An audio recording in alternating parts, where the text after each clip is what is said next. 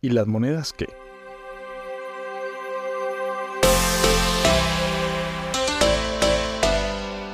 En el episodio pasado estuvimos hablando de cómo los metales preciosos, las piedras preciosas, ya fue evolucionando y apareció el papel moneda.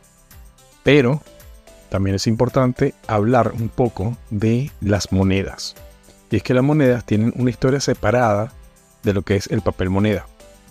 ¿Cómo se origina?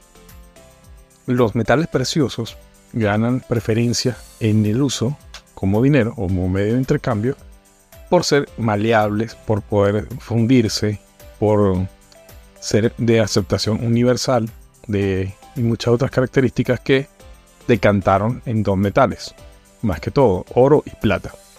Este oro y plata, que ya era un medio de intercambio universal, empieza a pesarse, se puede pesar y se puede manejar, se puede eh, fundir y convertirlo en lo que eran las primeras monedas em, conocidas.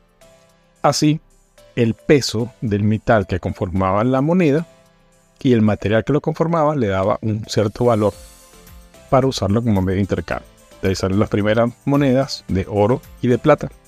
Esto se usó así por muchísimos, muchísimo tiempo, hasta que vuelve a converger la historia del papel moneda y las monedas.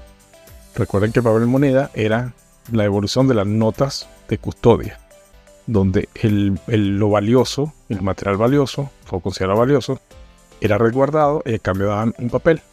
Algo parecido pasó con la moneda. Las monedas que eran de oro y de plata, que eran los metales que se custodiaban, vuelven a la custodia y se hacen monedas con metales mucho más económicos, como el níquel y el cobre.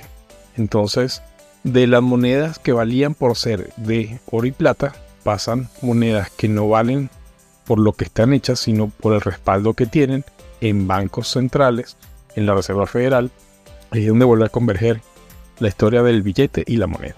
Así que cuando veas una moneda o utilices una moneda, recuerda que está hecha de un material metálico económico que no representa realmente el valor que dice la moneda, porque el valor está basado en el respaldo que está custodiado en algún lado o que debería estar custodiado.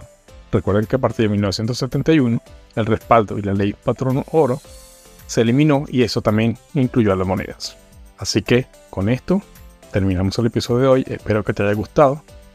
Compártelo y seguimos con próximamente con más episodios de esta serie de la historia del dinero.